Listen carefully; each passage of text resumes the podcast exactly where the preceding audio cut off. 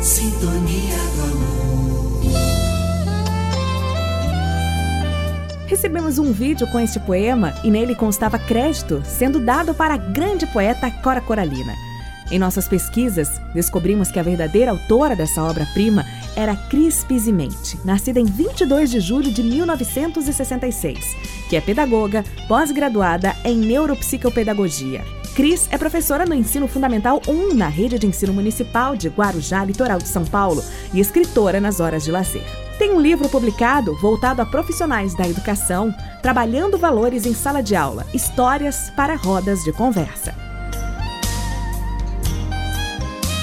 E agora com vocês, na interpretação de Nivaldo Ramos, da grande poeta Cris Pizimente, o poema Sou Feito de Retalhos.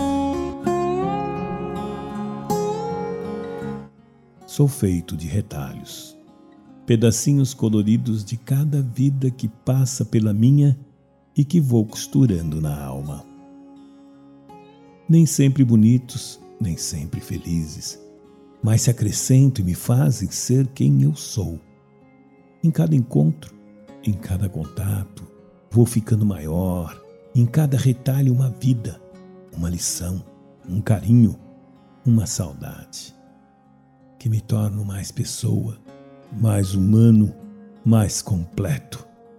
E penso que é assim mesmo que a vida se faz, de pedaços de outras gentes que vão se tornando parte da gente também.